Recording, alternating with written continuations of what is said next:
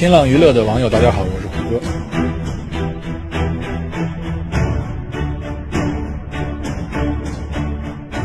呃，猎场杀青以后，我就一直都没有接戏。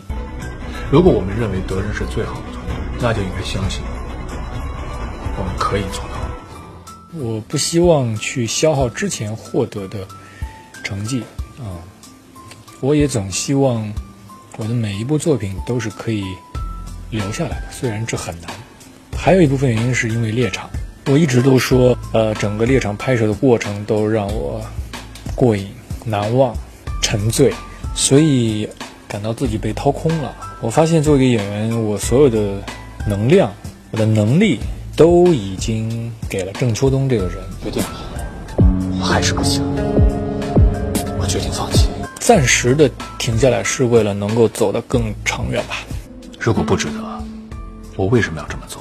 我把一零年之前这几年称为后李逍遥时代。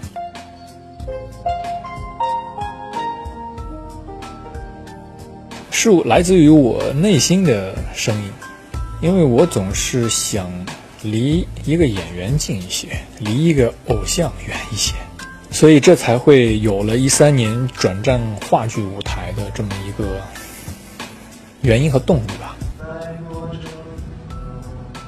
我觉得演员还是需要到真正的表演的舞台上去磨练，呃，这个选择我觉得也是对的、正确的。我在排练的呃那三个月的时间里，我经常就是和几个关系比较好的剧组的演员，就排练完了以后啊，把他们叫到我住的地方，然后让他们给我提建议，给我开小灶啊。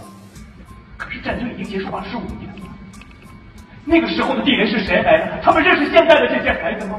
我感觉到自己转型成功的，并不是在拿奖拿到奖杯的那一刻，而是我在现场的的演戏的过程，我就能感受到。比方说在拍《琅琊榜》的时候，因为以往演戏的时候，我会知道自己在演，我会意识到自己在演。可是拍《琅琊榜》时候，有一些场次会让我忘记自己在演，那是一种很奇妙的感受。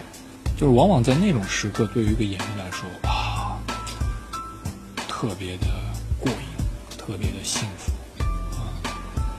那那种时刻要比站在台上拿着奖杯要幸福得多。梅长苏是可能经历有些像吧，经历过生死、浴火重生。郑秋冬呢，我相信这个角色他会走进很多人的内心。就是我觉得姜老师这个剧本啊，它像一本武林秘籍。只要你是演员，你你翻开它的时候，你都会特别的冲动。嗯，对于我来说呢，这本武林秘籍的名字叫什么？叫《葵花宝典》。就是我翻开第一页的时候，我就已经不是原来的我了。在这个世界上，即使只有一个人信任我，我也绝不能够让他后悔。骗人的事，我不敢做。每个人都有挣扎的过程，而从戏剧的角度来说，越是挣扎越是好看。他会迅速的把你带入到他构建的这个世界里，让你相信这个人物，相信他构建的这个世界。我叫郑秋冬，我是特意来感谢。不管包里装的什么，都不要拿出来。呃先去掉胡歌这个在大家心目中的这个印象，这个很难。